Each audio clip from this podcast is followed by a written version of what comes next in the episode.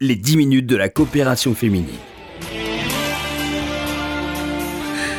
Bonjour à tous, bonjour à toutes. Merci de nous rejoindre sur RCJ pour cette nouvelle émission consacrée aux activités de la coopération féminine.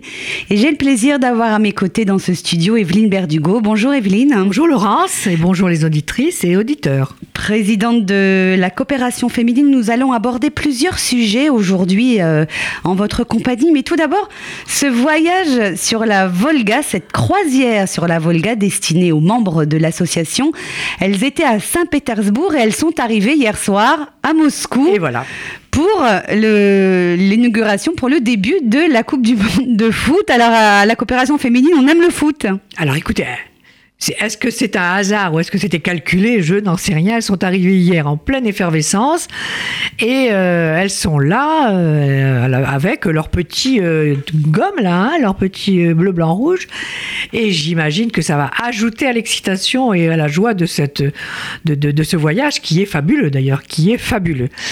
il fait un petit peu froid quand même. Hein. Il fait un peu froid, mais la chaleur de, de la de la de l'ambiance et de l'ambiance, moi je les imagine. Mais enfin, enfin je je, suis verte d'envie. Hein. Alors, on, va parler hein, du panel d'activités euh, que mène la coopération féminine, mais euh, au-delà des, actions euh, dans le domaine social, éducatif et culturel, pour les membres de l'association, il y a des activités qui sont organisées tout au long de l'année, parmi lesquelles donc ces fameux voyages qui rencontrent un grand succès. Ah bah oui, parce qu'ils sont menés de main de maître. Je crois que c'est le 86e euh, voyage. Hein. Puis il y en a un autre qui se prépare euh, au mois de décembre, de janvier, pardon, le grand voyage qui va jusqu'au Cambodge. Il faut dire que les croisières rencontrent un grand, grand succès. Et puis c'est formidable les croisières parce que on a le temps de se parler, de, de partager, de créer des liens, et on visite beaucoup de choses sans se fatiguer.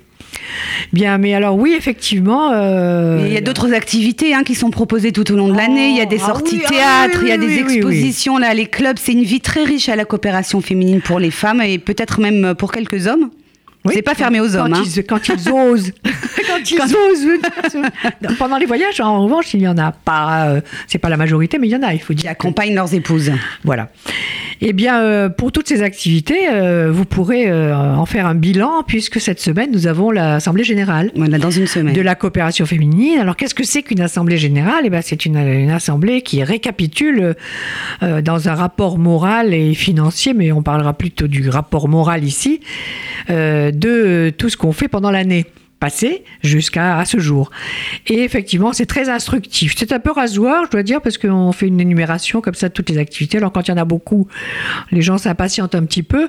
Mais si on écoute bien, et pour ceux qui veulent savoir ce qu'est la coopération féminine, euh, et je dois dire que c'est le temps des assemblées générales pour tout le monde, que ce soit la coopération féminine ou toutes les autres institutions et toutes les autres associations. Et euh, la question se pose, à quoi servent finalement toutes ces associations et toutes ces institutions parce qu'au-delà des rapports euh, moraux et des, rapports, des rapports et financiers et moraux, euh, il y a quand même une réflexion qui, se, qui sous-tend et qui est là euh, omniprésente. À quoi servent les institutions À quoi servent les associations Et moi, je me pose, je pose la question inverse que ferait-on s'il n'y avait ni institution ni association? Voilà, la question est posée le matin quand on se réveille. si on n'a pas et qu'on a un petit vide ou alors qu'on a besoin dans sa tête ou dans sa vie, même quand les enfants sont là, une fois qu'on a déposé les enfants, une fois qu'on a fait notre, qu'on a rempli nos, nos, fonctions ménagères et épouses, et euh, si on ne travaille pas, euh, que fait-on euh, Parce que c'est vrai que pour les femmes, je parle essentiellement de femmes, on a un devoir, on a une responsabilité de mère, de euh, mère de famille, ou alors on a son travail à, exécuter, mais à un moment ou à un autre, on se demande si on est, tout ce qu'on fait, c'est vraiment utile. Alors bien sûr qu'on élève nos enfants, bien sûr qu'on ramasse de l'argent, bien sûr qu'on... Mais et cette utilité, parce que les gens qui viennent chez nous, ils nous disent on veut faire du bénévolat. Pourquoi? Première question, première réponse, nous voulons être utiles mais nous sommes toujours utiles. Ne serait-ce que d'avoir la responsabilité de soi-même le matin en se réveillant. Et c'est peut-être ça veut dire quoi être utile? C'est peut-être également essayer de trouver un sens euh, aux vies euh, que nous menons euh, tous les jours et parfois dans lesquelles on se perd. Oh, moi je pense, je pense pas qu'on se perde en étant une mère de famille ni en travaillant. Je pense que l'utilité d'une association ou d'une institution, c'est une direction vers l'autre. C'est surtout ça. Je crois qu'on a besoin des autres et on a besoin de l'autre. Et les associations et les institutions sont là pour ça. On exprime un besoin comme si nous-mêmes, nous ne nous, suffisions pas, comme si euh, la cellule familiale est, suffisante, mais pas tout à fait suffisante. Et on a besoin de remplir euh, un vide qui est quelque part là, euh, qui se manifeste tôt ou moins tôt, plus tard, mais en tous les cas, il se manifeste. Et c'est ce que je crois euh, qui est la raison, le sens profond de toutes ces institutions et associations, c'est que on a besoin d'être utile à l'autre. Alors, quels sont les principaux domaines dans lesquels la coopération féminine euh, agit au quotidien? Vous voulez Grâce à ces bénévoles, de, on, a, on sait que c'est qu'il y a trois grands domaines hein, dans lequel euh, dans lequel vous êtes très active. Il y a le domaine social, le domaine éducatif et le, domaine culturel. Je voudrais qu'on parle euh, plus précisément des, actions que vous menez euh, en direction du handicap. Hein, vous avez participé beaucoup à, à, ce que le, le, handicap ne soit plus un tabou, qu'on puisse en parler, que qu'on puisse les accueillir. et vous menez également des, des activités dans le domaine éducatif en donnant, en, offrant aux enfants qui en ont besoin des cours de soutien scolaire gratuits.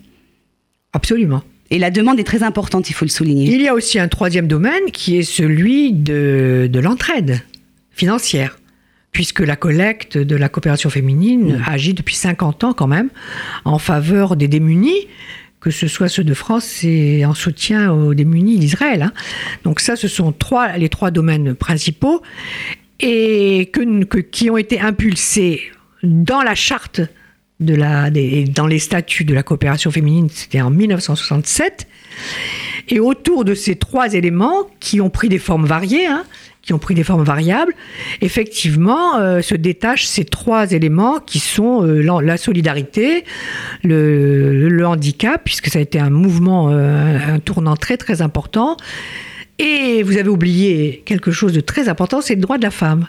Absolument. Les droits de la femme aussi ont tenu une grande. alors, j'ajouterai de la femme, de la famille et des enfants.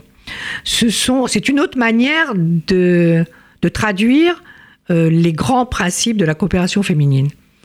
Autour de cela, sous une forme, c'est le côté grave, sérieux, euh, euh, profondément philosophique de la coopération féminine, autour de cela, il y a toutes les activités qui, euh, sous un aspect pratique, sont définies par les besoins que nous ressentons quand et qu'expriment les femmes quand elles viennent chez nous. Alors, bien évidemment, pour soutenir toutes ces activités, toutes ces actions, nous avons besoin, comme toujours, de bénévoles. Alors on a besoin de bénévoles, on a besoin d'adhérentes, on a besoin de personnes euh, qui viennent à nous euh, sans masquer ce, besoin de l'autre. Voilà, et en général, elles viennent pour cela, donc nous savons le détecter, et à nous ensuite, soit de les diriger vers un, une des activités, puisque nous avons un panel d'activités que nous leur proposons, euh, d'essayer de répondre à leurs besoins, comme par exemple la création du Jardin des Roses a été exprimée par une de nos bénévoles qui est arrivée et qui a dit euh, ce qui m'intéresse c'est ça, est-ce que nous pouvons y arriver? Effectivement, s'occuper des enfants dans un, lieu d'accueil enfants-parents est une très très très grande réussite et répond aux besoins d'une personne. Exactement la même chose que lorsque nous avons voulu nous de manière communautaire nous intéresser aux violences conjugales. À ce moment-là aussi, une association a été créée, nous a osé le dire, pour répondre à ce besoin qui était exprimé et qui a été réalisé par la coopération féminine. Donc voilà, un bilan quand même long, intéressant, et je quand même continuerai à dire que puisque c'est l'époque des, assemblées générales, je dois dire que les associations depuis quelques années vivent des moments difficiles, euh, financièrement et aussi euh, structurellement, parce qu'elles se sont beaucoup, beaucoup, beaucoup développées qu'on arrive à cette myriade d'associations euh, qui finalement euh, ne nuit pas, mais si quelqu'un veut une association, elle peut la créer. Avec deux personnes, on peut faire une association.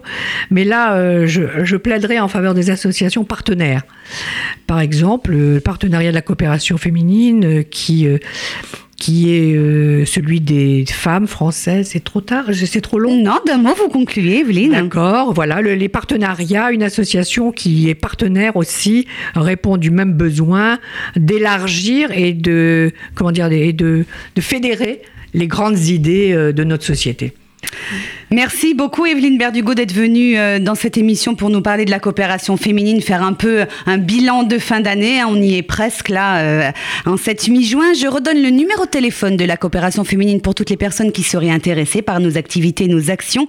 C'est le 01 42 17 10 90. Je redonne également notre site internet le www.coopération-féminine.fr. Merci à tous pour votre fidélité. Excellent après-midi à tous RCJ. Les 10 minutes de la coopération féminine.